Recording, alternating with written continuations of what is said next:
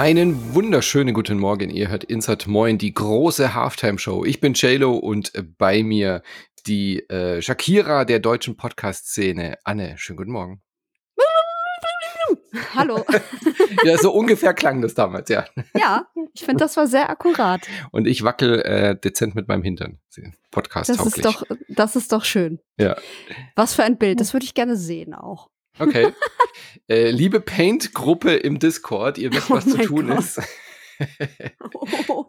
Ja, warum diese komische Bilderreferenz äh, in eurem Kopf? Äh, wir machen heute die große Halftime-Show. Wir haben uns gedacht, wir nutzen diesen gemütlich, diesen viel zu heißen Sonntag, wo unsere Hirne leicht geschmolzen daherkommen, um ein wenig über das bisher rückliegende halbe Spielejahr zu reden und natürlich auch den Blick nach vorne zu werfen, wie man es in einer Halftime-Show macht. Man schaut zurück, aber man freut sich auch auf die zweite Hälfte des Jahres, äh, des Spielejahrs 2022. Und ja, also 2022 ist auf jeden Fall jetzt schon ein besseres Spielejahr als 2021. So viel kann man, glaube ich, jetzt du? schon resümieren, Anne, oder? Findest du? Nee, ist es nicht. Absolut nicht. Okay. Bin ich konträrer Meinung. Okay, ja, da bin ich gespannt. Aber dann lass uns doch genau damit anfangen. Äh, was war denn bisher? Also ich meine, die zwei großen Ausnahmetitel dieses Jahr, da wollen wir, glaube ich, jetzt auch nicht mehr groß drüber reden. Natürlich Elden Ring und Horizon Forbidden West. Das sind ähm, jetzt schon, finde ich, zwei absolute Highlights, die, ja, auch wenn man den Gürtel anschaut, Elden Ring hat jetzt viermal sich den Gürtel geholt und wird erst jetzt von Turtles einigermaßen verdrängt. Also das ist, glaube ich, schon das Spiel, was sicherlich am meisten gespielt wurde dieses Jahr. Und Eloy geht so ein bisschen unter daneben, oder? Ja, voll. Also ich bin auch nicht so der, also ich, mich hat Horizon Forbidden West jetzt nicht so krass gepackt wie vielleicht den ein oder anderen. Deswegen äh, wundert mich das auch nicht, dass wenn es natürlich mit Elden Ring kollidiert im Release-Fenster, dass es dann den kürzeren automatisch mhm. zieht. Ähm, ich bin auch bis heute noch nicht dazu gekommen, Elden, äh, Elden Ring, äh, mhm. Horizon mhm. Forbidden West äh, weiterzuspielen beziehungsweise mal durchzuspielen. Das finde ich sagt auch schon einiges aus.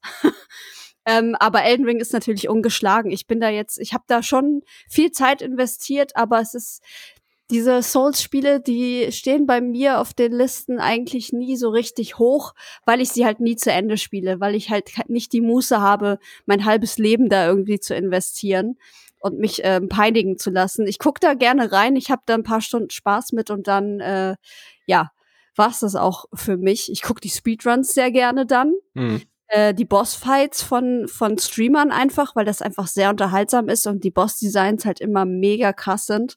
Aber für mich selber ähm, ist der Spaß da so nach 30, 40 Stunden dann auch irgendwie vorbei, finde ich. Hm. Aber ja, unangefochten ist absolut logisch, wenn man sich die, den Rest der Release-Liste mal so anguckt. Ähm, das wird wahrscheinlich auch bis zum Jahresende einfach äh, die goldene Nummer eins bleiben. Würde ich jetzt mal behaupten.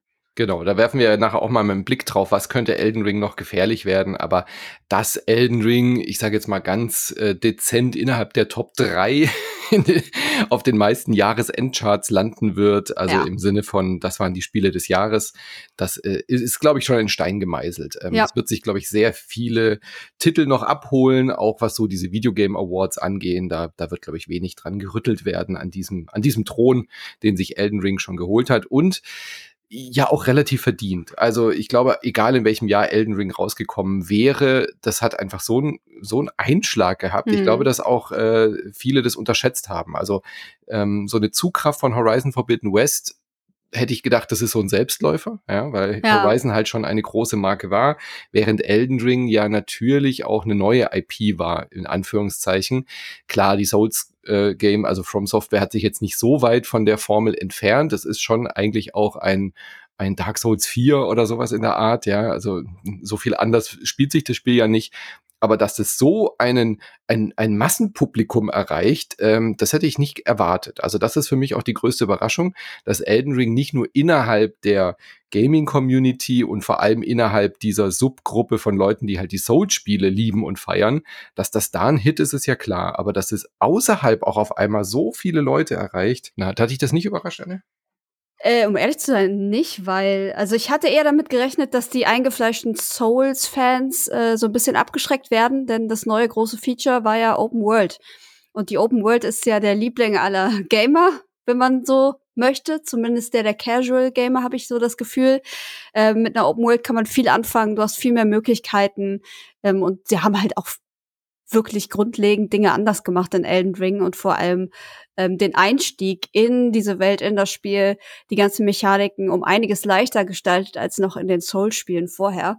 Von daher, dass da neue Leute am Start sind, wundert mich nicht. Ich, mich wundert's, dass die alten Leute ähm, so auch so zufrieden waren. Ich hab, ich erinnere mich da an Trant, der irgendwie gar keinen Bock hatte, das anzufangen, weil er irgendwie Motion Sickness hatte, als er das erste Mal diesen Network-Test gemacht hat und dem die Open World halt nicht so zusagt. Und da gab es einige Stimmen.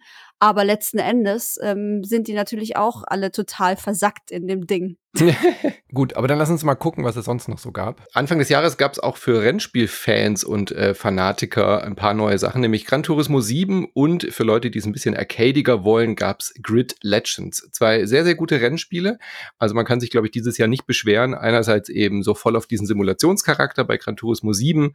Ein Spiel, was sicherlich viele erwartet haben. Ähm, hat mich jetzt nicht so gepackt, aber mit, von Grid Legends war ich tatsächlich sehr, sehr angetan. Äh, zumindest für ein, zwei Tage war das ein schöner Rennhappen, ähm, weil so von Need for Speed oder so, da kommen wir vielleicht später noch dazu, ist ja in den letzten Jahren nicht mehr so viel gewesen, auch wenn ein neues angekündigt ist, aber zumindest für auf der Rennspielfraktion gab es da ein paar große Namen. Wenigstens hast du eine Sache, worauf du dich da beziehen kannst oder sogar zwei. Ey, Gran Turismo oder oder äh, hier Dings. Was hast du noch genannt?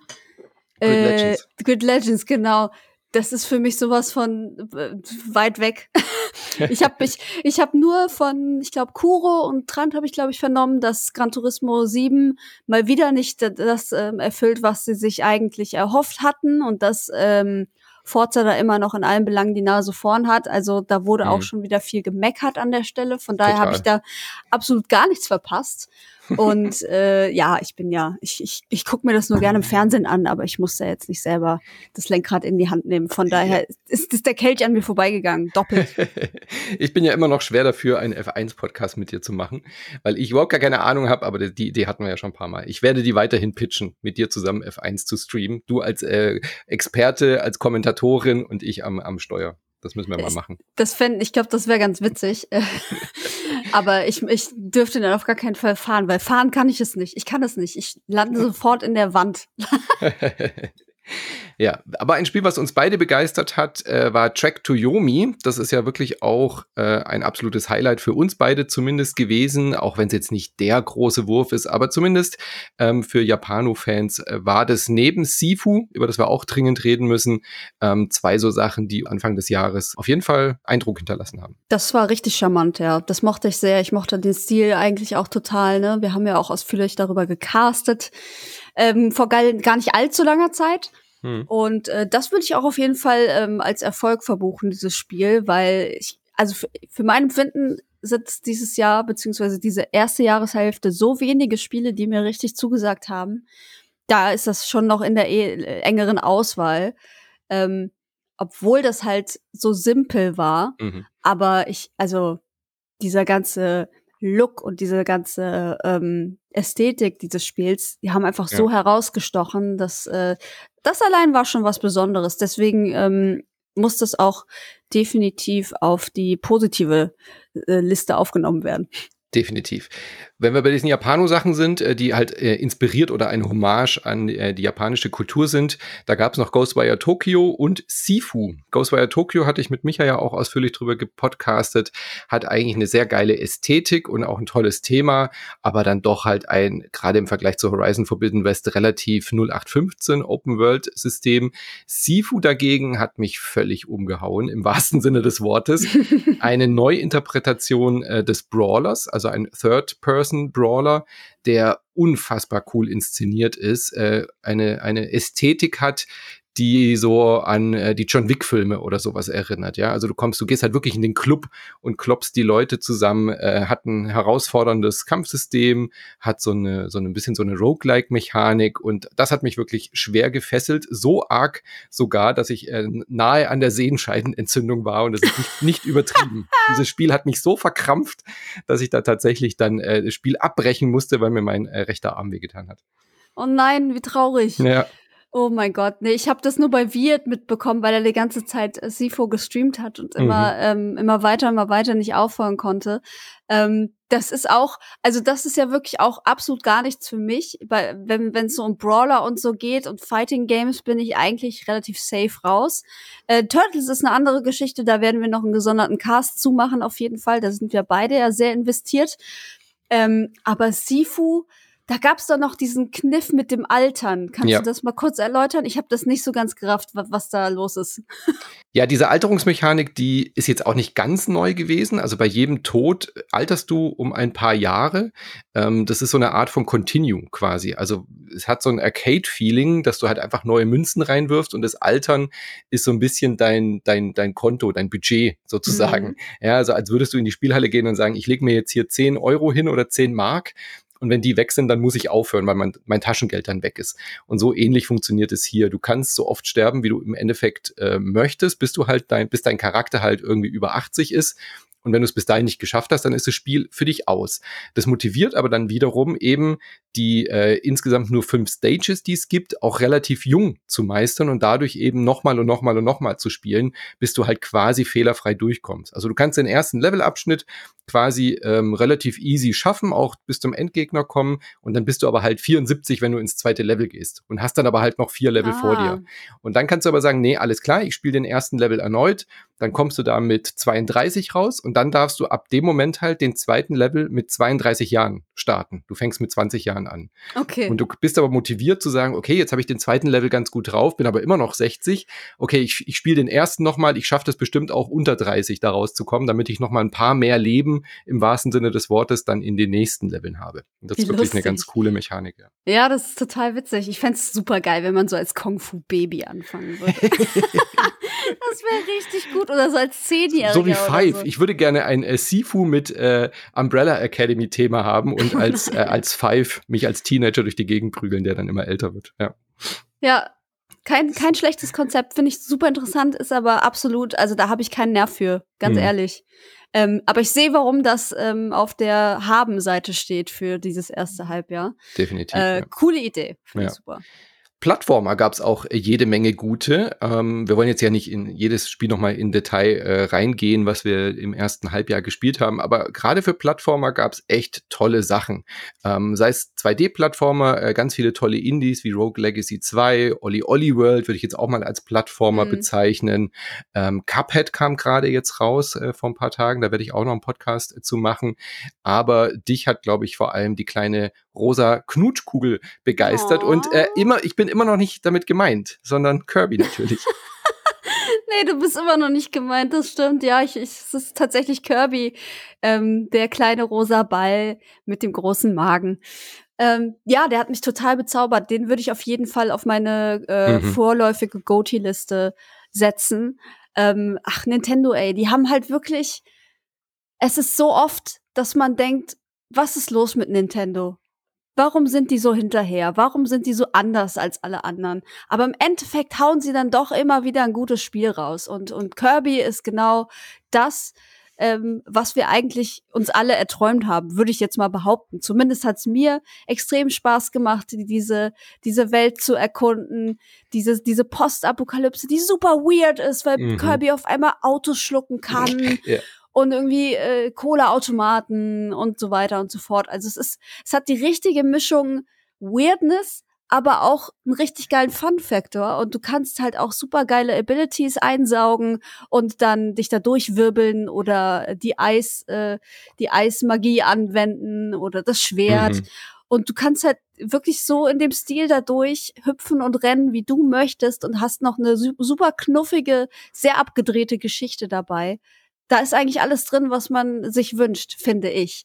Und ähm, gerade wenn es an gute Spiele für die Switch geht, da bin ich immer Fan. Da sage ich äh, immer sofort hi hier, ähm, weil ich die Konsole sehr mag und weil ich auch gerne unterwegs spiele. Und deswegen Kirby zum Mitnehmen ist halt einfach eine geile Idee. Und wie du schon gesagt hast, eins der wirklich mal wieder etwas besseren Nintendo-Spiele. Ähm, ja. Ich war am Anfang etwas unschlüssig, ob ich so das Spiel so richtig gut finde, weil Kirby ja oft so in den letzten Jahren eher auf der kindlichen Seite war, was den Anspruch angeht. Also ästhetisch mhm. immer total cool, ähm, tolle kreative Ideen. Es ist hier auch kreativ. Optisch finde ich es jetzt relativ Standard im Vergleich zu der, zu der Woll-Geschichte zum Beispiel oder so. Finde ich, ist es ein bisschen einfallsloser. Aber was da an äh, kreativen, an kreativer Weirdness drin steckt, das, das kann man in den ersten Stunden noch gar nicht so richtig äh, wertschätzen. Das wird hinten raus ja. einfach viel, viel cooler. Ähm, ich fand es am Anfang viel zu einfach, aber das wird auch, wenn man dann die ganzen Challenges ähm, spielt und wirklich auch die versteckten Items sucht, das ist einfach ein absolutes Wohlfühlspiel, ohne jetzt komplett auf dieser kindlichen Schiene zu bleiben, sondern da steckt wirklich mehr drin, als man auf den ersten Blick vermutet.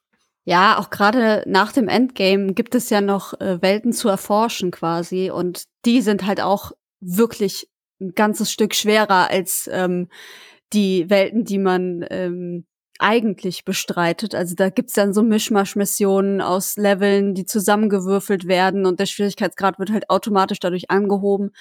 Und es ist halt wirklich für jeden was dabei. Absolut, würde ich auf jeden Fall so unterschreiben. Auf meiner vorläufigen Go-T-Liste steht aber nicht nur Kirby, sondern auch ein Spiel, was wir beide tatsächlich auch gespielt haben, zusammen besprochen haben. Und dann habe ich mich auch ein bisschen über dich lustig gemacht. Es geht um Tunic. du machst dich über mich lustig? Habe ich gar nicht mitgekriegt. Hä, natürlich, du hast die Leiter nicht gefunden, weißt du noch? es war, äh, ich, ich habe es verdrängt. Ja, das war, ich habe den Speedrun jetzt gesehen bei SGDQ mhm. und musste immer daran denken, dass du die Leiter nicht gefunden hast. Aber es war ein fantastisches Erlebnis, oder? Es war so ein, es war ja. ein richtig schweres Spiel tatsächlich auch. Also wenn es da in bestimmte Regionen ging, wurde es schon happig. Ähm, man konnte viel erforschen. Der Style war großartig. Ich mochte diesen kleinen Zelda-esken Fuchs, mhm. der da durch die Gegend sprang. Und ähm, ja, ich habe mich da sehr wohl gefühlt in diesem Spiel für mich eins der absoluten Highlights. Also im Indie-Bereich definitiv mein Spiel des Jahres. Da bin ich mir hundertprozentig sicher, dass da auch nichts mehr rankommt. Ähm, ich habe es ja auch schon im Podcast erzählt und auch beim Gürtel schon. Dieses Spiel hat mich bis nachts um halb vier gefesselt. Ich saß mit Stift und Papier da und habe mir Notizen gemacht. Ich finde es so fantastisch, was da passiert. Es ist das Fest der aktuellen Zeit, also so von dieser Mystik und dem Mysterium, was es da drin zu entdecken gibt. Es ist auf den ersten Blick irgendwie nur ein kleines putziges Indie-Zelda und entfaltet sich dann eben zu so einem Knobelspiel, wo die Anleitung zu finden, also das Manual, das Handbuch in diesem Spiel, ist auf der Metaebene quasi das eigentliche Spiel. Ja, weil wenn du das gefunden hast, dann öffnet sich nochmal eine Ebene und du kannst nochmal irgendwelche Geheimnisse freischalten. Ähm, das sollte sich, glaube ich, inzwischen rumgesprochen haben, dass Tunic nicht nur ein süßer Indie-Titel ist, sondern da wirklich auch ähm, eine, eine, eine, eine Sache drinsteckt, die so an The Witness oder sowas erinnert. Mhm. Und für mich absoluter Platz eins. Natürlich schwer in Konkurrenz mit Alloy und äh, Elden Ring und solchen Spielen, aber jetzt so aus dem Indie-Bereich ähm, gibt es, glaube ich, dieses Jahr nichts, was daran kommt. Ah, ich bin mir da nicht so sicher. Also es sind, wir werden ja gleich noch gucken, was so für Sachen kommen äh, in der nächsten Jahreshälfte. Aber Tunic ja, gut, ist es kommen Fall Katzen. Da hat, da hat der Fuchs natürlich ja, Schwierigkeiten. Guck, Allein das schon. Da kannst du aber schon nach Hause gehen als Fuchs, wenn du noch eine Katze Nein, Sifu, Sifu wird die, die Katze äh, mit Wasser bespritten und er wird sie wegrennen. Nein, aber da kommen wir gleich dazu. Ja, genau. genau. Ich bin sehr gespannt, äh, was das noch ergibt. Aber ich finde es witzig, dass du neben Kirby und Tunic äh, nochmal ein Nintendo-eskes Spiel auf der Liste hast, äh, nämlich Pokémon. Äh, das kam ja auch dieses Jahr ein neues, ja. äh, ein Prequel, quasi das Better Call Saul der Pokémon. Ja, genau. Ähm, sie sind in eine ganz neue Richtung gegangen und das äh, habe ich ihnen hoch angerechnet. Und zwar Pokémon Legenden Arceus hieß das Ganze. War ein kleines Experiment, kein normales Pokémon-Spiel, sondern eine Open World, die in einer längst vergangenen Zeit spielt und ein Mensch aus der heutigen Zeit, ein Kind, äh, wurde in diese Zeit gebeamt und ähm, es gibt noch keine Pokémon-Trainer, keine Arenen, gar nichts. Pokémon existieren einfach so in der Wildnis und es gibt so Menschen, die zwar schon in Siedlungen leben, aber es gibt halt wirklich nicht dieses ganze drumrum. Pokémon ist keine Religion, wie man das ähm, in den äh, Standardspielen immer so mitbekommt. Und das war eigentlich der Reiz daran, weil ich diese diese Standard-Pokémon-Spiele sind mir echt zu einseitig gewesen. Es hat sich ja immer alles wiederholt. Es war im Prinzip immer mhm. alles gleich, nur das neue Pokémon halt dazu kam. Und das ist irgendwie nicht so meins. Ich mochte Rot und Blau und mehr brauche ich nicht. Und deswegen war ich sehr glücklich über Legenden Arceus, weil das hervorragend funktioniert. Es geht wirklich nur darum, Pokémon zu fangen. Und ganz vielen Variationen zu fangen. Kleiner, größer, dicker, dünner.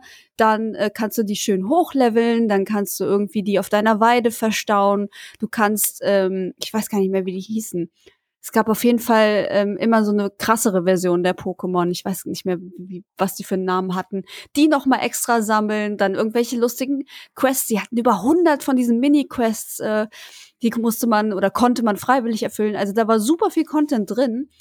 Andererseits wiederum kann ich auch schon sagen, da können wir später noch mal äh, drauf eingehen. Das Pokémon, was Ende des Jahres kommt, wird wieder ein Standard-Pokémon mit einem ganz bestimmten Kniff, aber dazu später mehr. Dieses Pokémon Legenden. Arceus ist auf jeden Fall auf meiner, das wird auf meiner Goti-Liste landen. Punkt. Mhm. Interessant. Ich fand es halt äh, spannend, dass sie wirklich mal was Neues probiert haben. Sprich ja. zum Beispiel eben auch keine Random Encounters mehr, sondern eben, dass man die, die ja auch sieht und ihnen ausweichen ja. kann. Nicht mehr diese typischen Teenager geht los und hält, hält muss dann Arena-Kämpfe meistern. Ja, eben. ja, dass es wirklich ja mal so ein bisschen einen neuen Ansatz fährt, ja. Ja, auch wenn es nicht so hübsch war, aber das ist ja egal. Wenn ja, das, also es sah schon schlecht aus, das muss man schon sagen. Und das wissen die auch, das weiß jeder, aber wem dieses Spiel gefallen hat, dem war das im Endeffekt sehr egal, dass es halt so aussah, wie es aussah. Hm. Es gab ein paar Remakes dieses Jahr auch. Also Stanley Parable haben wir ja auch im Podcast äh, zugemacht. Das hat mhm. mich tatsächlich fast noch mal genauso begeistert wie beim äh, Originalspiel. Ähm, das ist immer ein bisschen schwierig, weil einerseits war es irgendwie ein nur ein DLC in Anführungszeichen, aber irgendwie war da auch so viel drin, dass man fast schon sagen konnte, es war ein zweiter Teil.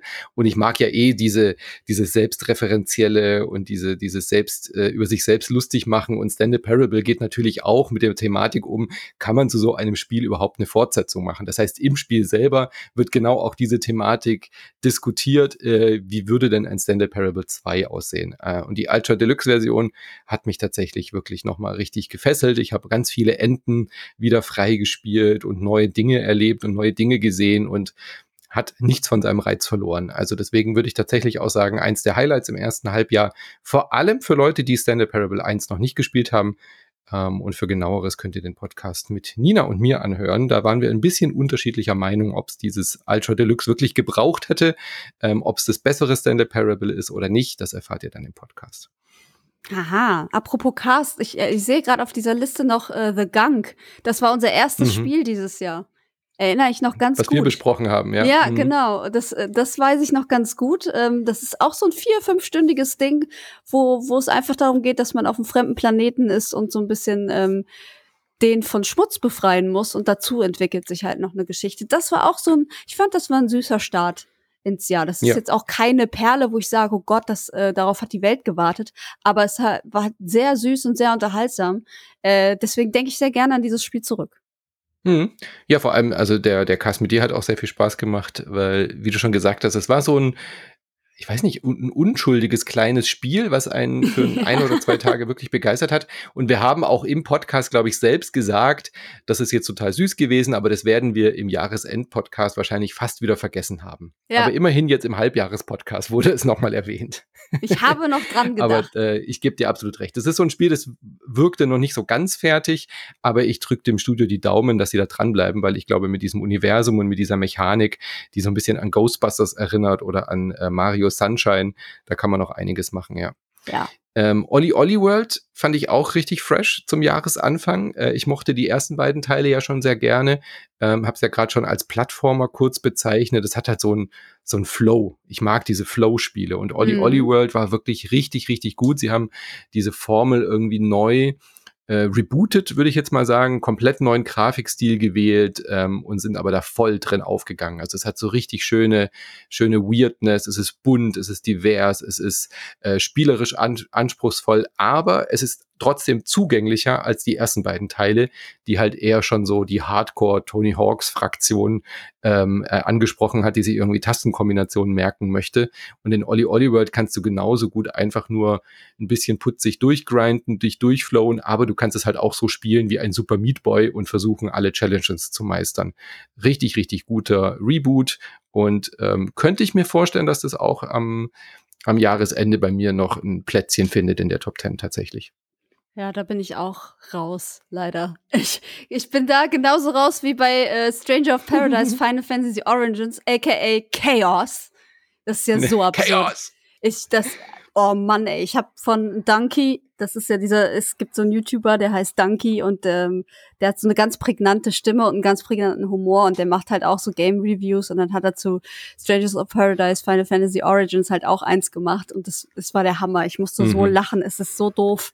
Es ist alles so doof. Es ist das, es ist das beste, schlechteste Spiel des Jahres. Das, oh ich glaube, den Titel wird Stranger of Paradise niemand mehr wegnehmen. Das ist so ungewollt komisch lustig, ähm, oh. aber spielerisch gar nicht mal so blöd. Also es ja? ist halt so diese Final Fantasy Welt und als äh, als Co-op Souls Game hat es wirklich, glaube ich, eine kleine Nische gefunden. Also Björn Speckobst äh, ist da auch recht angetan von gewesen, äh, Robin, glaube ich auch. Also es ist schon lustig. Wir hatten da einen sehr netten Abend zusammen äh, im im Koop. Alleine würde ich das jetzt nicht groß spielen. Da gibt's einfach gerade mit Elden Ring und Co. bessere Soul-Spiele. Aber wenn man halt voll der Final Fantasy-Fan ist und diese Cheesiness äh, mag, dann ist es schon, ist es schon witzig. Also es ist kein sehr gutes Spiel, aber es ist jetzt auch nicht die totale Krütze geworden. Das definitiv nicht. Da steckt schon was drin. Na gut, aber ich glaube dir das. Von jetzt. außen, ich gebe dir absolut recht. Von außen betrachtet mit diesem Chaos und die Zwischensequenzen, die sind wirklich an äh, äh, Cringe nicht zu überbieten tatsächlich. Ja, ja furchtbar, also, richtig schlimm. so haben wir noch was auf unserer Liste oder sind wir schon durch? Ja, die anderen Sachen, die sind jetzt gerade noch so frisch. Also The Quarry haben wir ja gerade erst ja, besprochen stimmt. im Podcast. Ähm, was vielleicht so ein bisschen, ähm, du hast ja auch schon äh, deine vorläufige Goti-Liste, also die, die meisten Titel dürften jetzt nicht überraschen. Ähm, Alloy Goes West, Eldenschmelden, Tunic und Sifu, habe ich ja alle schon erwähnt. Mhm. Aber ein Titel, der bei mir auch einen besonderen Stellenwert hat, den würde ich noch einwerfen als äh, momentan Platz fünf, nämlich ein VR-Spiel. Und wie oft reden wir noch über VR? Das ist ja momentan ja. so ein bisschen eingeschlafen. Moss Book 2 kam endlich raus. Ein Spiel, für das sich tatsächlich gelohnt hat, nochmal in den Keller zu gehen und die PlayStation VR hochzuholen. ähm, weil es exklusiv für PlayStation VR rauskam. Das kommt jetzt auch für die MetaQuest und so weiter. Aber das ist der zweite Teil, die direkte Fortsetzung von diesem wunderschönen, auch ein bisschen Zelda-esken Mauseabenteuer ähm, wo man als äh, kleine Maus mit Schwert bewaffnet durch so eine wunderschöne, märchenhafte Fantasiewelt äh, streunert und aus der Diorama-Perspektive, nenne ich es jetzt mal, ja. Also man selber spielt quasi so einen menschlichen Geist, der auf diese Szenerie blickt. Das heißt, das könntest du auch gut spielen. Es gibt keinerlei Motion Sickness. Du mhm, musst dich nicht in VR frei bewegen. Teil. Genau kennst es ja, sondern schaut da drauf und das ist so ein toller Effekt. Und Mossbook 2 legt so eine ordentliche Schippe drauf im Vergleich zum ersten. Richtig, richtig gut. Also da freue ich mich wirklich sehr, dass dann auch nochmal, falls die MetaQuest mal endlich nach Deutschland kommt, das dann nochmal ein zweites Mal durchzuspielen, dann ohne Kabelgedöns und so. Ja, also den ersten Teil habe ich auch damals noch für Inside PlayStation gespielt und ähm, da ist mir auch aufgefallen, dass ich davon nicht Motion Sickness bekomme, was ganz gut mhm. ist natürlich. Ähm, Geschichte fand ich auch niedlich und alles, aber das ist jetzt, also, ich meine, das ist ein Treffer von was weiß ich, wie vielen VR-Titeln es gibt, die ich alle nicht leiden kann. und deswegen, also, das wäre jetzt auch kein Grund für mich, da nochmal die VR auszukramen für dieses, ähm, den zweiten Teil quasi. Aber ey, wenn es ja. dir gefallen hat, ist doch schön. Das freut mich. Es ist wirklich, es ist so viel besser noch als der erste Teil. Ähm, lohnt sich auf jeden Fall, falls ihr eine VR noch zu Hause rumstehen habt, äh, schaut euch das an.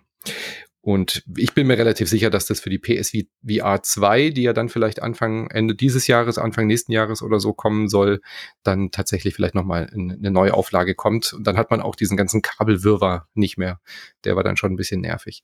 Mhm. Äh, Gibt es eine Enttäuschung des Jahres äh, bei dir bisher? Ein Spiel, auf das du dich total gefreut hast, was dann so gar nicht funktioniert hat? Nee, ich glaube, also ich habe überlegt, aber ich habe tatsächlich nichts. Ähm nichts festmachen können. Also es ist, es, es war mhm. ja auch so, dass viel verschoben wurde im Endeffekt dann nochmal und dieses Jahr eigentlich auch nicht wirklich so richtig krasse Titel bereithält, bis auf so ein, zwei. Ähm, aber Elden Ring hat halt voll äh, ins Schwarze getroffen. Also da bin ich gar kein, auf gar keinen Fall enttäuscht. Und äh, von den anderen, die ich gespielt habe, nö. Also ich bis jetzt bin ich äh, nicht enttäuscht, ich bin aber auch nicht überwältigt von der Mannigfaltigkeit, die es bisher halt nicht gab. Von daher, hm. ja.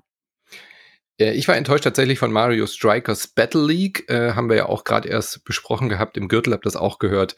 Da habe ich mir einfach sehr viel mehr von versprochen, weil ich die alten Mario-Fußballspiele ähm, gerade auf dem GameCube richtig gefeiert habe. Ähm, die haben so viel Bock gemacht und ich habe mich echt drauf gefreut, weil ich dachte, hey, jetzt nach Kirby und nach Pokémon sind jetzt nicht meine beiden Lieblingsserien. Ähm, Mario Kart lässt äh, irgendwie auf sich warten. Da gibt's nur ein paar neue Streckenpakete und Mario Strikers ist angekündigt. Endlich mal so ein richtig schönes Sportspiel, nachdem Mario Tennis ja schon auch so eine Enttäuschung war. Ähm, jetzt Mario und Mario Golf war auch nicht so besonders. Dachte ich, vielleicht kriegt's dann die Strikers hin und es ist das Enttäuschendste daran ist, dass es halt eigentlich eine super gute Mechanik ist. Es macht richtig Bock, diese Matches zu spielen. Ja. Aber es ist halt null Content drin. Es ist nur für den Multiplayer ausgelegt. Und äh, dafür 60 Euro, das war für mich die Enttäuschung des Jahres. Es gibt auch nicht so viele Charaktere, wenn ich das richtig verstanden habe, ne? Pff, nee, nee gibt echt nur eine Handvoll. Dann die, die Sachen, die du freischalten kannst, sind eher kosmetisch. Also die verändern die Charaktere zwar ein bisschen, aber du gibst immer zwei Punkte irgendwo ab und kriegst zwei Punkte irgendwo dazu. Also du hast gar keine Motivation, eigentlich diese, mm. diese Sachen freizuschalten. Und es gibt auch innerhalb der Ligen, also innerhalb der, der Arenen, meine ich, keine Abwechslung. Also es ist völlig egal, welches Stadion du auswählst. Ähm, da gibt's keine Unterschiede. Es gibt nicht irgendwie Low Gravity, es gibt kein Lavabecken, weißt du, so, was man halt von ja. so einem Mario-Spiel erwartet, dass sie diese Fußballformel ein bisschen drehen und twisten. Ähm, es ist toll animiert, die Zwischensequenzen sehen toll aus, aber die nerven halt auch super schnell. Weil du halt, wenn du vier, fünf Mal pro vier Minuten Match irgendwie so eine super Attacke siehst, dann bist, wirst du dem halt auch schnell müde. Ja. Also hat so gar nicht funktioniert. Ja, schade. Aber verstehe ich. Schade. Ja, Kritik durchaus angebracht, finde ich. Ja. Es könnte das Jahr der Tierspiele werden, oder? Oh, also yes. wir haben äh, ganz viele Tiere jetzt schon, die irgendwie eine Rolle gespielt haben. Ähm, von Tunic, äh, Kirby nehme ich da jetzt mal dazu. Ich finde, Kirby ist eindeutig ein Tier. Na gut, okay. Äh, wir hatten den äh, Titelhelden von Moss und es geht tierisch gut weiter im zweiten Halbjahr. Entschuldigt diesen, dieses Wortspiel. Aber jetzt am 19.07. kommen zwei Spiele raus, die beide um mein Herz kämpfen, Anne. Und ich weiß überhaupt nicht, wie ich mich da entscheiden soll. Beim einen geht's um Katzen und bei dem anderen geht's um äh, eine Fuchsdame, deren Kinder man äh, beschützen muss. Wie soll man sich denn da entscheiden, was man zuerst spielt? Schwierig, ne? Aber ich bin, ich bin generell Team Katzen. Ich liebe Katzen wirklich sehr, sehr okay. doll. Füchse sind auch toll, aber Katzen ähm, haben definitiv den Vorrang. Deswegen werde ich mich sofort auf Stray stürzen. Das Spiel, was wir hier schon länger in Aussicht haben, wo wir uns immer wieder darauf gefreut haben und das jetzt endlich dann am 19.07., also sehr bald, erscheint. Mhm. Und ich glaube, das wird super. Also wenn du so als Katze da durch so eine komplett ähm, Cyberpunk oh, Welt so ja. streifst und äh, es gibt keine Menschen mehr, sondern nur noch irgendwelche Roboter, die dir Aufträge geben, die du erfüllen kannst und so. Ich bin sehr gespannt, ähm, wo da die Reise hingeht und was da der Kern des Spiels halt auch wirklich ist. Mhm. Das scheint bei Endling, also diesem äh, anderen Spiel, äh, wo mhm. es um diese Tierdame geht, die dann ihre, ihre Jungen beschützen muss, da ist mir schon irgendwie einleuchtend, um was es geht. Es wirkt wie so ein 2D-Plattformer, bei dem man eben Gefahren ausweichen muss, wahrscheinlich so eine Art Puzzle-Plattformer ich würde da sowas erwarten wie vielleicht Little Nightmares oder so von der Spielmechanik. könnte Endling, sein, weißt du? könnte sein. So ein bisschen Environmental äh, Storytelling und Environmental Puzzles, irgendwie Gefahren zu umgehen, irgendwas mit Schwerkraft oder Balance oder so. Während bei Stray, da gebe ich dir absolut recht, äh, man hat ja auch gesehen, dass man da Dialoge führen kann als Katze ja. mit diesen Robotern. Also das könnte schon richtig in die, in die Adventure, in die Rollenspielecke tatsächlich gehen. Ja, das fände ich ziemlich abgefahren. Also bei Endling ist es tatsächlich so, dass man, ähm, ich glaube, dass gen Anfang des Spiels eines deiner Jungen entführt wird und die anderen hast du halt mhm. noch dabei und musst jetzt mit denen zusammen dieses Junge wieder retten. Und musst dich halt dauernd verstecken vor Menschen, die natürlich umherstreifen mit Taschenlampen und so weiter. Ähm, das ist schon eher sehr, sehr stealthy.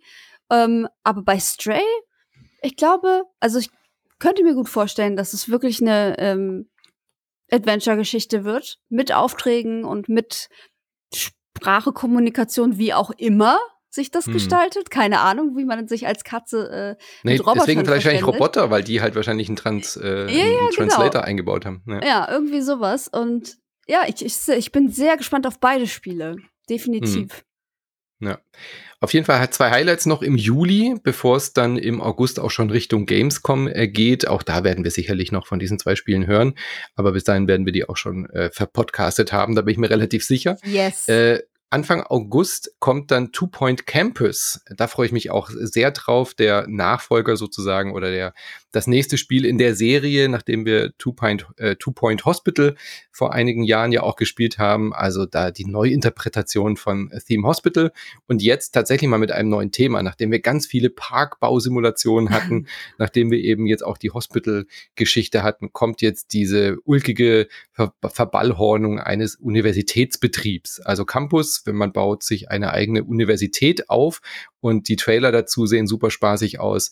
Ähm, dass Two Point Hospital gut funktioniert hat, spielmechanisch wissen wir ja. Von daher ja. bin ich da sehr zuversichtlich, dass wir da mit dem Unibetrieb auch wirklich wieder sehr viel zu lachen haben werden ab am 9. August. Ja, Two Point Hospital habe ich auch sehr, sehr gerne gespielt, aber ich muss sagen, Campus reizt mich nicht wirklich. Ich, also ich bin, ich bin da gut bedient mit meinem Krankenhaus. Ich mag auch das Krankenhaus sehr gerne als äh, Ja, ich hätte auch lieber ein anderes Thema, da bin ich bei dir. Ne? Ja. Oder? Ja. Ich finde, Campus ist irgendwie, ich, klar, da kann man halt viel machen, weil es gibt natürlich ja. viele äh, Vereine, Clubs, AGs und solche mhm. Geschichten, ne? Und irgendwie äh, Verbindungshäuser und solche Sachen aber irgendwie hat das nicht so den Reiz. Ich finde halt diese exotischen Krankheiten, die da bei Two Point Hospital im Vordergrund waren, das war eigentlich immer das Highlight, dass du irgendwelche bescheuerten Krankheiten da hattest, die sich äh, die Entwickler und Entwicklerinnen ausgedacht haben. Ähm, das ist, finde ich, spektakulärer, als äh, sich jetzt so ein Campus irgendwie vorzustellen.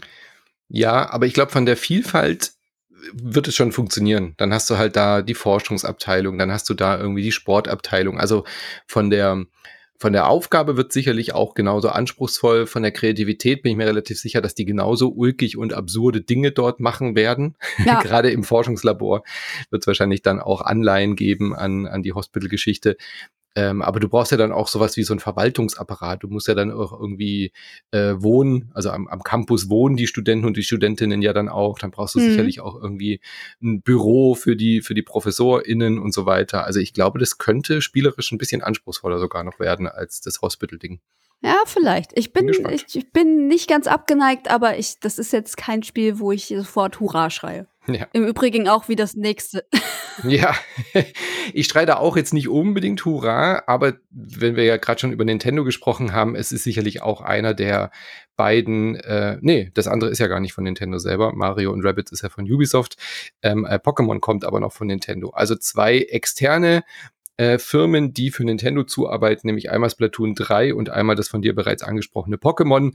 Das könnte zumindest die Switch-Umsätze für dieses Jahr noch äh, relativ äh, gut sichern, würde ich jetzt mal behaupten. Mhm, also ich glaube Pokémon wahrscheinlich mehr als Splatoon, aber hm. Splatoon ist zwar sehr beliebt. Unterschätze Splatoon nicht. Ja, ja. ich habe auch das Gefühl, dass sie sehr beliebt sind, ähm, aber bei mir schon raus, einfach weil Multiplayer-Shooter, da habe ich gar keine, also hm. egal ob das Farben sind, ob die lustig aussehen oder was, Multiplayer ist halt einfach nicht mein Gebiet, also ganz, ganz selten und dieses Spiel be be basiert halt einfach auf Zusammenarbeit oder, oder ja. eben auch gegeneinander. Deswegen äh, bin ich da auch komplett raus. Ich mag es tatsächlich sehr gerne. Also ich mochte die ersten beiden Teile wirklich, wirklich gerne. Der zweite hatte dann ja auch ein bisschen Singleplayer-Elemente, die tatsächlich auch Spaß gemacht haben. Ähm, der dritte wird schon wieder im Fokus Multiplayer haben. Ich mache mir da jetzt ja keine Hoffnung, irgendwie einen Story-Modus zu haben. Aber ich habe den wirklich gerne gespielt. Also diese Mechanik ist wirklich gut und sie funktioniert auch äh, gut, ohne jetzt so Squad-based äh, Absprachen zu haben. Also auch als ja. äh, Solo mit random Leuten funktioniert Splatoon halt richtig gut. Ähm, und das ist, glaube ich, auch das Erfolgserlebten, äh, Geheimnis so ein bisschen gewesen von der Serie. Und ähm, ja, wie du gesagt hast, ich mache mir da jetzt ja keine großen Hoffnungen, wird sicherlich mein Main-Game werden, das garantiert nicht. Aber äh, ich glaube, das ist trotzdem ein wichtiger Titel, der dann im September erscheint, gerade für die etwas jüngere Zielgruppe. Ähm, wir sind ja beide große Arcane-Fans, aber auch da gibt es ein Problem. Es kommt ein neues Arcane-Studio-Spiel, aber es ist ein reiner Multiplayer-Shooter. Wirst du dir Redfall trotzdem anschauen, weil es von Arcane ist oder nicht, weil es ein Multiplayer-Shooter sein wird? Ich bin nicht sicher, ehrlich gesagt. Ich, du hast so süß dahinter geschrieben, immerhin Arcane. ja. Aber also auch dieses, mh, hm, die Geschichte und alles, ne? Also der allererste mhm. Trailer, als das Spiel vorgestellt wurde, da habe ich gedacht, um Gottes Willen, wie cringe ist das denn?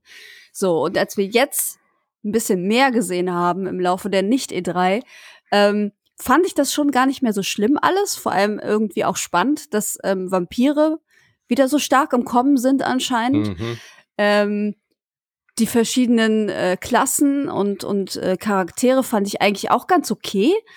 Aber es ist halt irgendwie doch Multiplayer-Shooter, den man schon hundertmal irgendwie so in der Art auch gesehen hat. Also spielt auf einer Insel, man spielt zu viert gegen die Vampirhorden. Das hat alles so ein bisschen hier äh, Left 4 Dead, Back 4 hm. Blood Vibes. Ähm, mit halt einem knallbunten ähm, äh, Äußeren oder mit einer knall, knallbunten Ästhetik. Ähm, muss man mögen, ey. Ganz ehrlich, ich find's, ich find's nicht mehr so schlimm wie vorher. Ähm, ich glaube, dass das Gameplay lustig ist und Spaß macht, weil es halt von Arcane kommt und die wissen halt auch, was sie tun, aber ich glaube nicht, dass ich da Bock drauf habe, ehrlich gesagt. Nee, geht mir ganz genauso. Es hängt halt stark davon ab, wie viel ist denn wirklich auch drin zu entdecken. Also wie viel Worldbuilding funktioniert auch ohne, dass man sich jetzt voll auf diesen Multiplayer, auf das Metagame einlässt, ja, ja? irgendwie diese verschiedenen Klassen dann auch wirklich äh, äh, können muss, um in der Gruppe, wenn es jetzt ein reiner Horde-Shooter wird, äh, dann bin ich da, glaube ich, schnell raus. Also ich werde ihn mir, wie, wie gesagt, wegen Arcane auf jeden Fall mal anschauen und reinspielen. Ähm, ich will schon wissen, was sie sich da für Ideen haben einfallen lassen und zumindest mal so ein bisschen die Welt reinschnuppern. Aber dass ich da lang drin bleiben werde, glaube ich ehrlich gesagt nicht. Ich könnte mir schon vorstellen, dass da vielleicht so ein bisschen das Tutorial vielleicht so eine Art Singleplayer-Kampagne ist pro, pro Charakter. Ja, so das, was ich mir immer bei Overwatch gewünscht habe, dass man zu den einzelnen Figuren innerhalb dieser Welt vielleicht so ein bisschen ihre Origin-Story Story erlebt und spielt, da gleichzeitig lernt, was die für Besonderheiten haben und vielleicht sich das dafür lohnt, ähm, so ein bisschen da reinzuschnuppern. Aber ja, ich glaube, das wird äh, sehr, sehr, sehr ähm, speziell, auf jeden Fall in allen Belangen. Mal, ja. mal gespannt, ob das die richtige Entscheidung war für Arcane, auf Multiplayer zu setzen. Bin ja, mir ehrlich gesagt nicht so sicher. Ich auch nicht. Ich, ich würde mir wünschen, dass sie wieder geile Singleplayer-Titel machen, so wie ja. Prey oder Dishonored, die waren halt wirklich super cool. Ja, die hätten sich halt auch mal besser verkaufen müssen, das ist ja das Problem. Deswegen ja. probieren sie es jetzt wahrscheinlich mit Multiplayer. Ja, wie das immer so ist. Ja gut, aber Vampire ist ein gutes Stichwort. Die Flying ja. Wild Hawks äh, bringen nämlich fast gleichzeitig auch im September auch ein Vampirspiel raus, äh, aber gemischt mit wilden Westen. Das hatten wir Anfang des Jahres ja schon mit Weird West und mhm. damit wird es auch ständig verwechselt, oder? Also am Anfang ja, des Jahres voll. wusste ich immer nicht, ah, Evil West kommt jetzt schon? Ach nee, Weird West kommt. Ja, welches ist denn jetzt welches? äh, jetzt da eins da ist und eins erst kommt, ist es ein bisschen leichter, aber spätestens im September werde ich es wahrscheinlich wieder verwechseln. Evil West kommt raus im September. Genau. Und ich finde Western als als Genre gar nicht so verkehrt, ehrlich gesagt. Ich finde, da gibt's viel zu wenig von. Ich meine, klar, wir lieben alle Red Dead Redemption und äh, Red Dead Redemption 2. Und dann gibt's vielleicht hier und da noch so einen, weiß ich nicht, Geheimtipp. Aber so richtig krasse Western-Spiele sind sehr selten. Und dann sowas zu nehmen und dann ähm, so ein bisschen Okkultes damit reinzubringen und äh, übernatürliche Geschichten und Vampire, das kann cool werden. Ich glaube, mhm. das wird cool und deswegen bin ich sehr gespannt, was da passiert im September. Ja, total. Aber ich finde halt krass, was für ein Output die Flying Wild Hawks momentan haben, oder? Also die gehen ja gut. Ja, ab. wie viele sind das? wie viele Menschen sind das? Ja, eben. Wie Man viele sind es bitte? Die haben doch gerade eben erst Shadow Warrior 3 rausgebracht. Also, ja gut, aber davor haben sie lange nichts rausgebracht. Na gut. Ähm, aber trotzdem finde ich es halt krass, zwei solche so, so, so Shooter. Naja, wobei Evil West ist nicht so ein richtiger klassischer Shooter, oder? Also, vielleicht haben sie sich für Shadow Warrior 3, das war ja eher so die klassische, so ein bisschen die Low-Budget, die Double-A-Nummer. Vielleicht war das so ein bisschen das äh, Nebenher-Projekt, während sie halt die letzten Jahre seit kam denn da groß voraus? Die haben eigentlich nur Shadow Warrior gemacht die letzten Jahre, gell? Ähm, ja. Und seitdem arbeiten sie vielleicht an Evil West, was ja dann auch eben als Next-Gen-Titel auch erscheint. Ich hatte es vorhin schon angesprochen, ich freue mich auf Test Drive Unlimited Solar Crown, allein schon, weil Christian Schiffer diesen Namen dann aussprechen muss in Wer hat den Gürtel. Das ist eigentlich mein, mein eigentliches Highlight. und er sich nicht merken können wird. Äh, ich glaube, es sind noch Gerüchte. Ich weiß jetzt gar nicht, ob es schon offiziell irgendwie angekündigt ist, aber ein neues Test Drive ähm, bin ich auf jeden Fall mit dabei. Schön durch äh, schöne Landschaften brettern, aber da das deins nicht ist, äh, gehe ich da mal weiter. Nämlich zu Marvels Midnight Suns. Ein kannst du auch direkt weitergehen? Nein, geht nicht. das wird mein Highlight. Ähm, oh, ich hoffe, Nein. ich hoffe sehr, dass das noch in meine Top 10 kommt, dass es wirklich so gut ist, wie ich äh, mir erwarte. Es ist ein neues Spiel im XCOM-Stil von Firaxis. Wenn die was machen, dann ist das Gold. Es ist ein Rundenstrategiespiel. und es hat Marvel-Charaktere und man kann seinen eigenen Marvel-Helden machen. Also ich hätte jetzt, ich würde jetzt auch ein neues XCOM nehmen, so ist ja nicht, aber ich nehme auch irgendwie Blade und äh, welche Charaktere sind da noch dabei? Äh, keine Ahnung, die ähm, du bist auch drin im Marvel. Wer sind denn die? Ja, siehst du, ich weiß nicht, wer dabei ist und ich will es auch ehrlich Ach so, gesagt. Achso, äh, hier, äh, der von der Serie, der äh, Moon Knight. Ah, Moon Knight, ja. Ja, also okay. mit Moon Knight und Blade, äh, weil wir gerade von Vampiren ja auch hatten, äh, in Rundenstrategie in, in der Marvel-Welt äh, rumzulaufen und irgendwie oh, Leute zu verkloppen, nee. habe ich schon Bock drauf. Kann ich mir, könnte ich mir gut vorstellen. Ähm, und du kannst dir sogar deinen eigenen Marvel-Helden zusammenstecken mit dem, mit dem Editor und hast dann irgendwie deine eigenen äh, Fähigkeiten, die du dann dir freispielen kannst. Äh, ich glaube, es wird super. 7. Oktober. Ich glaube, es wird richtig gut. Ja, so zwei Dinge. Ich mag halt auf gar keinen Fall diese Art von Rundenstrategie. Das ist das mhm. Erste. Und zweitens, ich kann wirklich kein Marvel mehr sehen. Es geht nicht. Ich muss die ganze Zeit gucke ich mir alle Serien an, alle Filme, kurz, vor kurzem erst Thor jetzt gesehen. Also wirklich, ich bin übermarvelt. Übermarvelt. ich bin absolut übermarvelt, ey. Aber du mochtest doch jetzt Moonlight mochtest du doch zum Beispiel auch. Mit ich dem Moonlight jetzt irgendwie Moonlight. wirklich zu spielen, ich, ist doch cool. Also es gibt doch kaum gute Marvel-Spiele. Aber muss ich jetzt auch noch Videospiele mit Marvel zuknallen? Nee, ja. eigentlich nicht. also ganz ehrlich, dafür, wie erfolgreich Marvel die letzten 10, 12 Jahre jetzt im Kino und im Fernsehen war, wundert es mich eigentlich, dass es so wenig Spiele dazu gibt, ehrlich gesagt, oder? Also ich meine, wir hatten jetzt die Guardians als wirklich gutes Spiel, wir hatten äh, zwei gute Spider-Man-Spiele, die aber ja eher von Sony sind als von Marvel. Und wir hatten äh, ein weniger gutes Avengers-Spiel. Aber arg viel mehr gab es auch da gar nicht. Also jetzt mal vom Mobile-Markt abgesehen. Ja, und ich glaube, das liegt auch einfach daran, dass ähm, die ja die Lizenz schön äh, zu Square Enix gegeben haben mhm. und die jetzt äh, das für das äh, unfassbar enttäuschende äh, äh, Marvel-Spiel rausgehauen haben mhm. und seitdem eigentlich nur den äh, hier Guardians of the Galaxy noch gemacht hat. Ich glaube, da hätten einfach mehr Studios ran gemusst oder ran dürfen sollen. Ich, ja, ja, Sony ja. hat Spider-Man, ne? Ja. Das ist ja klar. Die machen dann halt äh, mit, mit Insomniac halt richtig geile Spider-Man-Spiele. Aber alle anderen Studios hätten eigentlich von Marvel einen Freifahrtschein kriegen müssen und die sollen sich dann irgendwie battlen, wer das geilste Marvel-Spiel baut und das oder pitchen vielmehr. Oh, Anne, Anne, stell dir vor, Arcane hätte Miss Marvel umgesetzt. Ja, guck mal. Oder so, statt, statt dem blöden Redfall, ja. Oder ein ja. Blade-Spiel, ja. Siehst du, und ein da ist nämlich, das finde ich nämlich auch die Problematik bei Marvel-Videospielen. Es ist halt ja. einfach Pain in the Ass, weil die ihre Lizenzen immer so schön horten, wie das mhm. ja bei Star Wars lange, lange, lange auch war. Alles lag bei EA und ähm, die durften da sich austoben und haben aber teilweise sehr gurkige Spiele abgeliefert. Und jetzt ist halt free for all quasi, beziehungsweise jetzt dürfen halt auch andere äh, äh, Publisher und, und, und Entwickler äh, mhm. Star Wars Spiele bauen. So. Und das, das für Marvel, das würde, glaube ich, extrem helfen. Ja.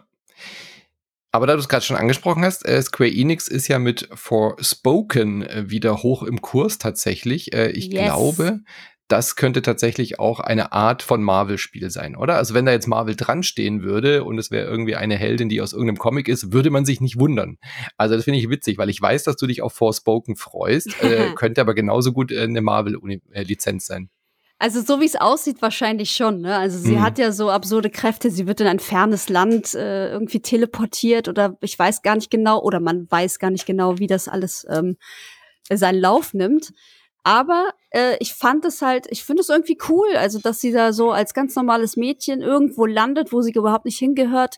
Dann gibt es da viel Magie, es gibt ein Königreich, es hat sehr viel von diesem Mittelalter-Flair auch, dass es halt wirklich auch Ritter gibt und so weiter. Ähm, ich finde, glaube ich, die Mischung ganz cool. Ob das jetzt im Endeffekt äh, eine gute Geschichte wird, das bleibt abzuwarten, weil Square Enix auch schon, finde ich, ein bisschen dafür bekannt sind, dass sie da ein bisschen verkacken unter Umständen. Ähm, aber ich freue mich trotzdem drauf. Sollte ja eigentlich schon im Mai kommen, wurde verschoben, hoffentlich aus gutem Grund. Ja. Und jetzt äh, am 11. Oktober ist es soweit und das werde ich definitiv ausprobieren, ja. Ja, das wird ein Highlight. Also das wird, glaube ich, auch einer der wenigen Titel dieses Jahr neben sowas wie God of War Ragnarok, was jetzt vielleicht noch kommen könnte dieses Jahr, ähm, was so diese was Elden Ring und Horizon Forbidden West auf der Ebene so stattfindet, ja, also eben AAA-Bereich, meine ich jetzt. Ähm, Ja. Jetzt nicht von der Qualität, wir wissen nicht, wie es wird, aber ähm, es kommt ja über die ganzen Sachen, über die wir jetzt gesprochen haben, von Stray bis Evil West und so, das sind ja dann doch eher so eine, ein bisschen eine kleinere, reduziertere Nummer von etwas kleineren Mhm. Studios oder eben auch Nischenspiele wie so ein Firaxis XCOM Marvel-Ding. Aber Forspoken könnte wieder so ein so ein Massenphänomen tatsächlich werden, wenn es ein gutes Spiel wird. 11. Oktober. Ich bin sehr gespannt. Aber ich bin zuversichtlich, dass diese Verschiebung nochmal ähm, was gebracht hat. Und das, was man bisher gesehen hat, sah sehr vielversprechend aus äh, in allen Bereichen, sowohl grafisch als eben auch von dieser ganzen Welt und diese Prämisse.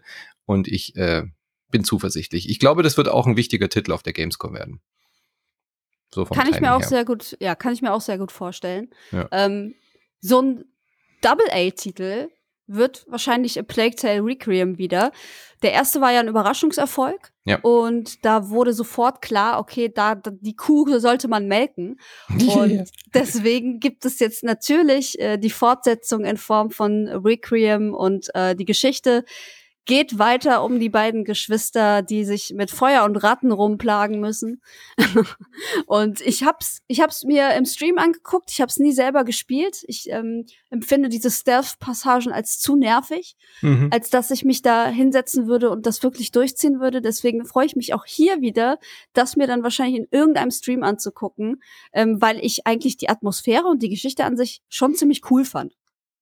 Die war richtig gut. Äh, Es war auch das Bessere an dem Spiel. Also du hast schon recht, diese Stealth-Mechanik war, war so ein bisschen Hit and Miss. Also die hat äh, stellenweise war sie wirklich ganz cool und auch bedrückend, ähm, aber war es gab auch echt nervige Stellen im ersten Teil. So gut der auch war, äh, hat man dem schon auch ein paar Schwächen angemerkt.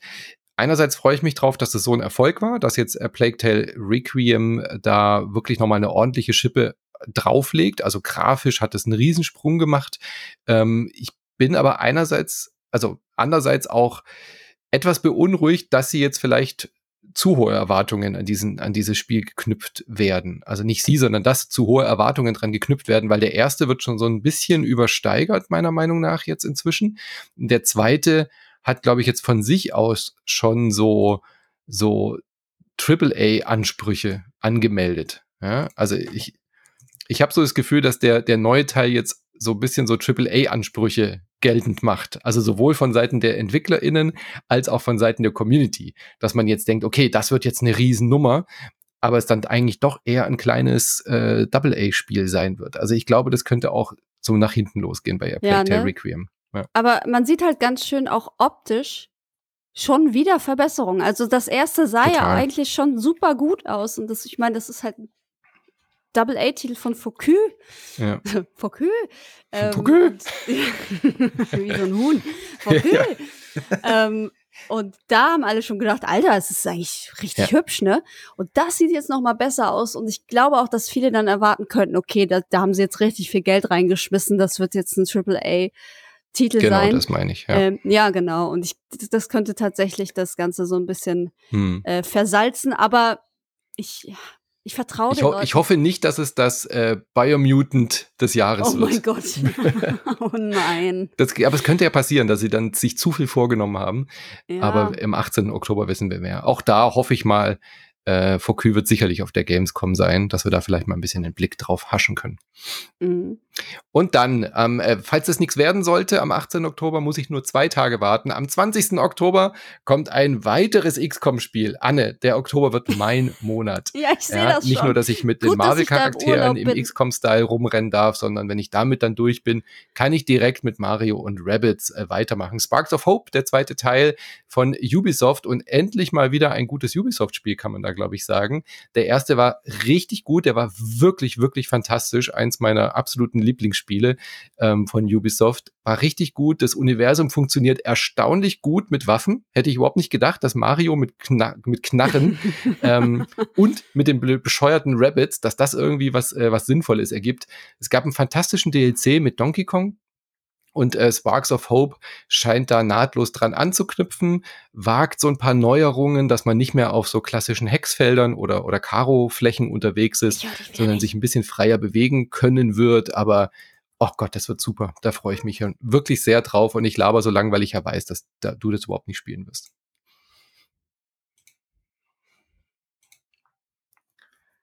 Und ich rede jetzt nur so lange, weil ich ja weiß, dass dich das wieder so überhaupt nicht interessiert. Einerseits. Ubisoft, andererseits XCOM, andererseits Rabbits. Da bist du ja, ja. gleich dreimal raus, wie beim Baseball. Drei Strikes Exakt, out. Drei Strikes, ja. Ich, ich habe äh, schon gesagt, ich bin froh, dass ich den halben Oktober im Urlaub bin. Dann kannst du das alles, du kannst das alles so schön spielen und mit Leuten vercasten. Ich ja. sitze dann auf Teneriffa. Und denk mir, das verpasse ich jetzt nicht. Das ist, das ist mir so egal, was da passiert im Oktober. Gut, aber daher, du, bist dann, ich, du bist dann aber pünktlich zurück für Pokémon im November. Ich komme für Pokémon auf jeden Fall zurück, genau. Äh, Violet und Scarlet heißen die neuen Pokémon-Teile, ähm, die jetzt genau das machen, was äh, Legenden Arceus so gut gemacht hat. Die übernehmen nämlich die Open World und äh, die, das ohne Encounter sein mhm. in die normale, in das normale RPG. Und das ist eigentlich genau das, was ähm, mich neugierig macht. Denn ich meine, das, das Standard-Pokémon-Spiel hat mich ja schon mal begeistert. Und wenn das jetzt mit diesem neuen Anstrich so viel mehr Spaß macht, dann sehe ich da durchaus Grund genug, mir das wieder anzutun. Und deswegen werde ich das auf jeden Fall spielen, hoffen, dass es mir gefällt und dann äh, werdet ihr definitiv auch ein Cast dazu bekommen, aber nicht weinen, wenn ich das dann zerreiße, wenn es kacke ist. das weiß ich ja jetzt selber noch nicht, aber ich habe gute Hoffnung, wenn dass, dir Arceus äh, gefallen hat, dann glaube ich, ist da ja, die Chance eben. ganz gut. Ja. ja. man muss zwar dann wieder äh, äh, Arenen bestreiten und durch die, mhm. durch die Lande ziehen, aber ich meine, wenn so, solange die Wiesen da offen sind und frei und du dir äh, schön die Pokémon da wegsnacken kannst, ähm, sollte das, glaube ich, kein Problem werden ja. an der Stelle. Dann äh, an Michas äh, schöne Grüße von Micha. The Callisto Protocol haben wir jetzt mal noch oh. mit reingenommen, weil das ist ein Titel, den definitiv Micha genannt hätte, der ähm, auch uns wahrscheinlich ein bisschen anspricht, zumindest vom äh, für, fürs Zuschauen. Mhm. äh, der war ja auch auf der Nicht-E3, wurde er wieder ein bisschen gezeigt, spielt sicherlich auch auf der Gamescom äh, eine Rolle. Oder ich weiß gar nicht, von, wer, von wem der gepublished wird, aber ein Survival-Horror-Shooter, der so ein bisschen so an dieses Dead Space, äh, an die Lücke anknüpfen könnte, die Dead Space hinterlassen hat. Ja, also das Ding atmet ja Dead Space. Ja. Total. Vollkommen. Deswegen, ich finde es auch sehr interessant, wahrscheinlich zu gruselig für mich. Ähm, das wird auch wieder so ein Ding, wo ich nur zuschauen werde, aber ich bin sehr, sehr, sehr, sehr gespannt, zumal es ja genug Konkurrenz auch gibt. Ne? Also wir haben sehr mhm. viele Titel gesehen, die sich im Weltraum abspielen, die mit Horror zu tun haben, wo diese Einsamkeit zelebriert wird, dieses dieses, dieses Ungewisse, was verbirgt sich hinter der nächsten Ecke. Äh, ich bin hier irgendwo auf Mond, bla bla bla im Sternensystem blub. So, also da sind super viele äh, Spiele unterwegs, die alle einen sehr coolen Appeal haben und äh, Callisto Protocol scheint so das aufwendigste all dieser Spiele zu sein und das mit dem meisten Potenzial. Mhm. Ähm, deswegen, meine Augen sind auf den 2. Dezember gerichtet. Ich bin gespannt. Ja, ich werde es auch spielen. Äh, Dead Space hat mir ja auch große Freude gemacht und Dead Space ist ja auch äh, verschoben, glaube ich. Ich bin mir nicht sicher, ähm, ob das jetzt irgendwie noch, äh, wie lange sie da noch dran rumarbeiten, aber so wie ich es mitgekriegt habe, wird das Dead Space Remake ja auch noch eine Weile auf sich warten lassen. Deswegen könnte, ja. glaube ich, Callisto Protocol da eine gute äh, Ersatz sein. Das sind die Spiele jetzt, die wir im zweiten Halbjahr gefunden haben, die uns ansprechen, die wichtig werden äh, könnten, die auch schon ein konkretes Datum haben. Natürlich immer auch äh, gerade sowas wie Forspoken kann sicherlich auch nochmal verschoben werden. Bei den anderen bin ich mir relativ sicher, dass die recht stabil sind. Ähm, also ich kann mir jetzt nicht vorstellen, dass jetzt Mario und Rabbits nochmal ins nächste Jahr verschoben wird oder so ein Marvel Midnight Suns. Bei Test Drive ist es ja auch noch nicht so ganz klar. Aber es gibt definitiv Titel, die wir jetzt auch noch besprechen müssen, die Wackelkandidaten sind. Entweder mhm. wegen des Releases in 2022 oder weil man da jetzt auch überhaupt noch nicht abschätzen kann, wie die Qualität wird. I'm looking at you, Gollum. ja, ohne Scheiß, ich habe so Angst vor diesem Spiel. Aber Meine einerseits auch Vorfreude, oder? Also beides. Und ich weiß es nicht. Der Delic Mm, schon mm. unangenehm. Die sind schon unangenehm, finde ich. Also ich weiß nicht, ob ich Bock habe, mir dieses Spiel zu geben letzten Endes. Ich meine, ja, ich liebe Herr der Ringe und ich finde es auch eigentlich eine coole Idee, aber ich, oh, Dedelic ist, finde ich, ein bisschen gruselig. also nichts gegen die Menschen bei Dedelic, ähm, sind einer der traditionsreichsten Studios hier und die machen ja auch tolle Sachen, aber ich glaube, das Projekt selber passt halt nicht so zu diesem Studio. Nee, gar ja, also jetzt nicht, Adventures und so, alles super. Dedelic macht auch gute Spiele. Dedelic hat ja auch äh, als Publisher tolle Dienste geleistet und nicht umsonst irgendwie zig Awards bei den deutschen Computerspielpreisen und so gewonnen. Aber ich glaube einfach, der Herr der Ringe Gollum ist eine Nummer zu groß für, für so ein. Ja, für, für vor allem, was Studio. Leute erwarten. Ne? Ja. Also die Erwartungen sind ja super hoch, wenn du ähm, das Herr der Ringe-Franchise dir nimmst. Das ist das gleiche wie mit Amazon, die jetzt eine Herr der Ringe-Serie machen. Das Mhm. kann nur nach hinten losgehen. So, das ist einfach Aber da steckt Äh, ein bisschen larger anderes Budget life. dahinter als bei Dedelic. Ja, schon, ne? Aber es ist trotzdem larger than life. Also du kannst die Hm. Erwartungen gar nicht erfüllen. Das ist so ein, das ist so ein Half-Life 3-Ding. Wenn das jemals rauskommt, wird es enttäuschen. Punkt. So, es, es geht nicht. Man kann diese Erwartungen, die so hoch sind, nicht erfüllen. Und ich glaube, so ist es mit jedem Herr der Ringe-Versuch, äh, der getan wird. Und da wird Gollum, Gollum wird gnadenlos untergehen an der Stelle. Boah, ich, ich, ich würde mir aber echt wünschen, dass es ein Riesenhit wird. Also Ja? einfach nur für, für Deutschland, Anne. Stell dir das mal vor. Stell dir vor, wir werden in ein paar Jahren zurückblicken und dann heißt es auf einmal, ähm, Gollum ist das Cyberpunk oder das GTA, was die deutsche Branche äh, auf internationalem Parkett gebracht hat. Weißt du, sowas würde ich mir tatsächlich wünschen. Ich glaube nicht dran, ich würde mein Geld nicht darauf wetten, äh, dass Gollum dieses Spiel wird. Aber stell dir mal vor, das, äh, das wäre sowas, was Gollum auf einmal Jeff Keighley übergibt. Ähm, äh, Dedelic den Preis für Game of the Year für Herr der Ringe Gollum. äh, und die Elden Ring Leute, die From Software klatschen. So, stell dir das doch mal vor. Never! Ja, aber stell dir das doch mal vor, wie cool das wäre. Ja, Es wäre schon lustig, aber es wird nicht. Nee, Nee, niemals. na gut, lass mich doch ein bisschen träumen. Äh, soll vielleicht Anfang September rauskommen, man weiß es noch nicht genau. Ähm, auch das ein Spiel, was hoffentlich irgendwie in irgendeiner Form auf der Gamescom vielleicht eine Rolle spielt. Sowas wie Opening Night Live mit Gollum, warum denn nicht? Warum nicht? Warum nicht Andy Circus in den Anzug stecken? Äh, ein weiterer großer Wackelkandidat ist das neue Saints Row. Kommt am 23. August. Ein Reboot der Serie und ich weiß ja nicht.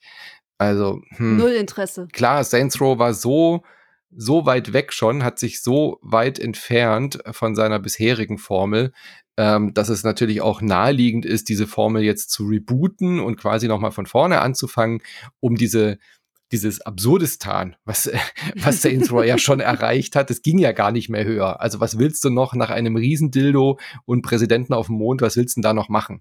Deswegen Ja. diesen Schritt zurück und dann sowas wie GTA San Andreas zu machen, kann ich total nachvollziehen. Äh, die Marke will man natürlich auch nicht völlig aufgeben, ähm, aber ich weiß nicht, ob die Welt so ein, so ein weiteres GTA braucht. Mal gucken. Was sagen Sie dazu? Braucht die Welt ein äh, weiteres GTA San Andreas im Saints Row? Nein. Nein, um Gottes Willen. Ich, ich fand Saints Row schon immer lame. Ich fand es irgendwie immer seltsam, dass man sowas macht, obwohl es GTA schon gibt. Also ich meine, GTA ist zwar, naja, ein bisschen ernsthaft. Also GTA ist halt eine Satire, ne? Und Saints Row übertreibt es halt völlig komplett mit Waffen und Style und allem. Aber das war mir irgendwie zu gaga schon. Sehr lange. Und deswegen äh, bin ich da überhaupt nicht, ich bin da überhaupt nicht investiert, ich bin da überhaupt nicht scharf drauf und von mir aus kann das auch in der Versenkung verschwinden. Ich brauche keinen Reboot. Es gibt Leute, die sich darauf freuen und äh, Mhm. denen gönne ich das auch, aber da werde ich definitiv nicht auf den äh, Hype-Train aufspringen. Nö, aber anschauen wäre es mir schon. Also ich habe die meisten Saints Row auch zumindest teilweise angespielt, manche mehr, manche weniger. Ähm, aber da ist jetzt momentan habe ich noch nicht so wirklich was gesehen, was mich so richtig fesselt. Aber auch hier kleiner Teaser, vielleicht äh, werden wir da auch vor der Gamescom schon so ein bisschen was sehen, was äh, Preview oder so angeht. Uh. Kommt ja dann direkt zur Gamescom tatsächlich raus. 23. August. Ja. Genau, mit etwas Glück haben wir es vielleicht schon ein bisschen vorher. Äh, God of War Ragnarök wird kein Wackelkandidat, aber es gibt noch kein Datum. Ähm, da wurde ja auch jetzt noch nicht so groß was davon gezeigt. Aber dass es dieses Jahr noch rauskommen soll, ist wohl relativ äh, safe. Zumindest Ja. wurde das nicht äh, dementiert bisher. Hm, ich hoffe, es kommt Ja, halt so zum Weihnachtsgeschäft raus. Ja. Ja, keine Antwort ist halt auch eine Antwort, ne? Mhm. Das ist das Problem. also, wenn, dann Weihnachtsgeschäft auf jeden Fall. Aber ich glaube fast nächstes Jahr erst. Also würde ich persönlich einschätzen. Aber ich, ich nehme es natürlich dankend an. Also wenn das im Dezember kommt, dann äh, freue ich mich sehr. Ich kann nicht warten, das Ding in die Hände zu bekommen. Deswegen, Hm. solange es auf jeden Fall sehr bald erscheint, bin ich glücklich. Aber wenn es dieses Jahr noch kommen würde, gäbe es ja nicht schon ein Datum. Das ist so ein bisschen die Sorge, die ich habe. Ja, ne? Und wo ich dann völlig verunsichert äh, wurde, als dann äh, Sony die Gamescom abgesagt hat. Das mag viele Gründe haben, aber ein Grund ist halt vielleicht auch, dass man äh, sagt, hey, das Studio hat keine spielbare ähm, Version ja. jetzt irgendwie. Äh, wir haben auch nicht die Zeit äh, für die Gamescom irgendwie extra eine Version zu machen, um da irgendwie groß was zu zeigen. Und das, das bindet ja auch Leute. Also entweder ist es ein gutes Zeichen, dass sie nicht auf der Gamescom sind, damit God of War fertig wird. mhm. Oder sie sind nicht auf der Gamescom, weil sie sagen, naja, pff, Ragnarök ist eh noch nicht so weit, dass wir es zeigen können. Wir haben noch kein Release-Datum. Ähm, VR2 ist jetzt auch noch nicht irgendwie spruchreif. Also, hm, ich glaube, das wissen nur die, haha, die Götter, ob God of War oh. Dieses Jahr noch rauskommt. Ich habe auch gar kein Problem damit, wenn die sich noch ein halbes Jahr Zeit nehmen, weißt du? Aber es geht ja jetzt hier in diesem Cast drum, was dieses Jahr noch spannend sein könnte. Und wenn God of War noch rauskommt, dann macht's halt äh, nicht nur Alloy Konkurrenz, sondern glaube ich auch Elden Ring. Ja, für mich definitiv. Also das werde ich safe halt spielen und auch durchspielen, was bei Elden Ring ja dann nicht der Fall war. Ja. Ähm, deswegen in meiner Top-Liste würde das definitiv landen, wenn es dann noch kommt. Ja. Ganz im Gegensatz zu Gotham Knights, was ich irgendwie, für mich fühlt sich Gotham Knights an wie das Suicide Squad Spiel.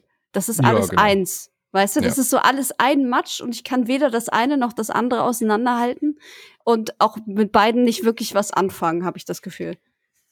Nee, das Interessanteste an Gotham Knights ist, glaube ich, der, der Comic, auf dem das basiert, also das mhm. habe ich zumindest von Comic-Lesenden äh, gehört, dass da diese Midnight Owls oder wie auch immer diese heißen, das wohl eine ganz geile Storyline ist. Äh, Batman ist verschwunden und die Gotham Knights äh, übernehmen dann und dann gibt's dann eben, ähm, steht halt eher der, der Robin und der Nightwing mal im Fokus und so weiter. Das Gameplay, finde ich, sah ganz cool aus, aber halt auch wieder so eine Multiplayer-Geschichte. Ja.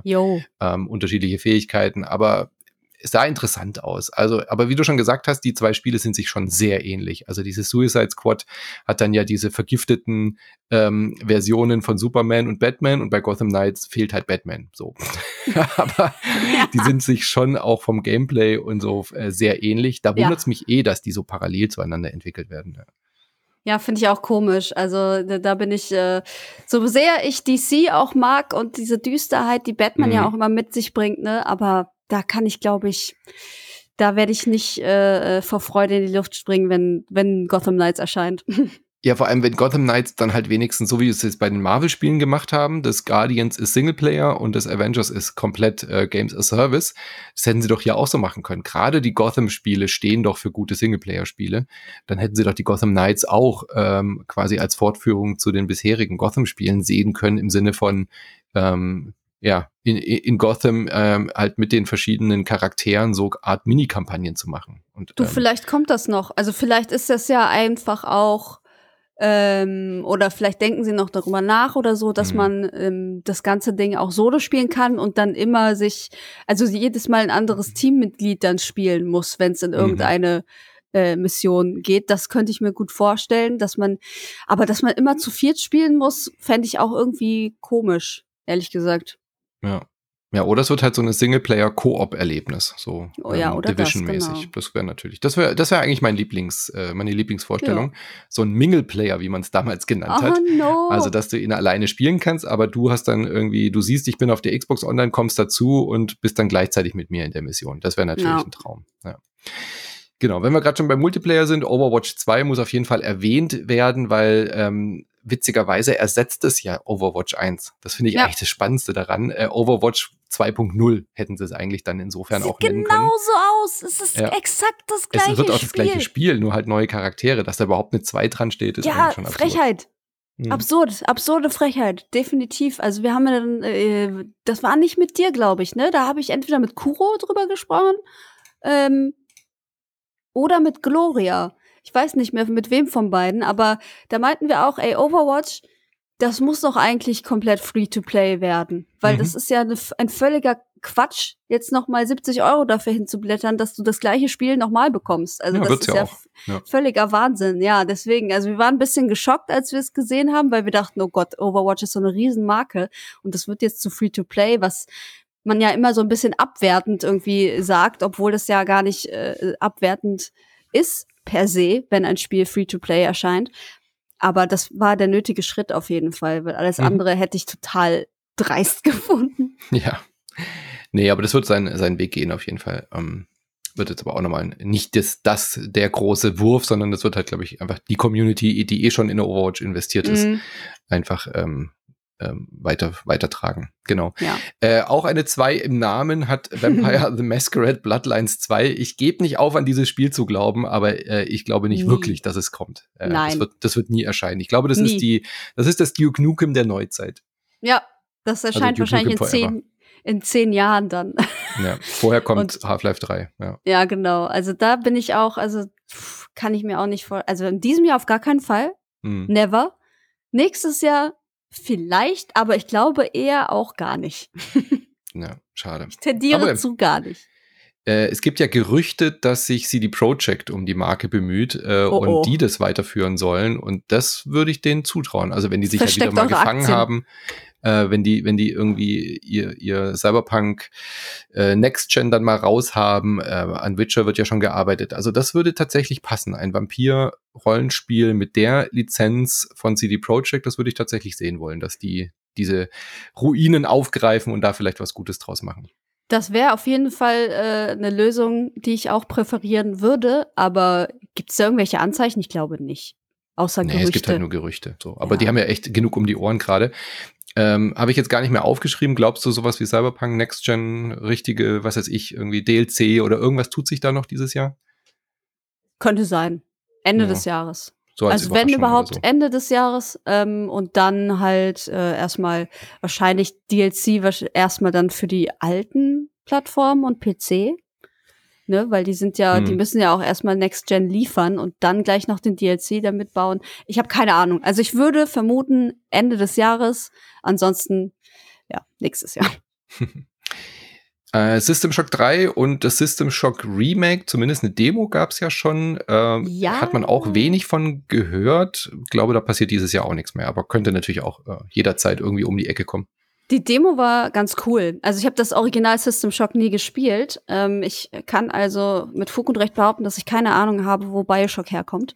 Hm. Deswegen ähm, freue ich mich, dass das Remake in der Mache ist. Habe die Demo jetzt auf Steam dazu gespielt und äh, man kann nicht sagen, ich war begeistert, aber ich sehe schon die Parallelen und ich kann erahnen, was dahinter steckt und was da kommt. Also es war es war eine ganz okaye Demo Hm. ähm, die noch nicht fehlerfrei war. Also da müssen sie auf jeden Fall noch Dinge ähm, ordentlich äh, in die Mangel nehmen.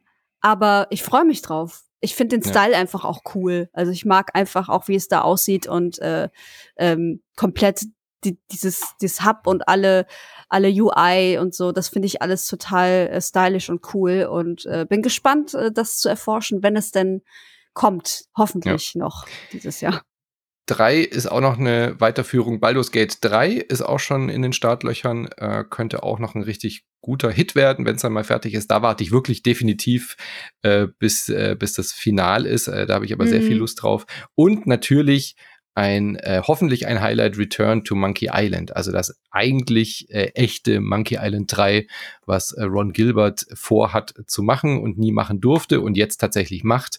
Ähm, über den Shitstorm reden wir dann äh, bei The News auch nochmal ausführlicher drüber. Aber da habe ich richtig Bock drauf. Also das äh, wird, wird super, hoffentlich. Da habe ich auch keine Aktien. Nie gespielt. Also die ursprünglichen. Ich habe die irgendwo. Ich glaube für die 360, Die musste mal streamen.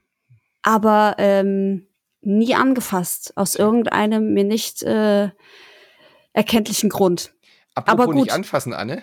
Ja, Das ist ein gutes bitte? Stichwort. Wir werden beide Hogwarts Legacy boykottieren, aus guten Gründen.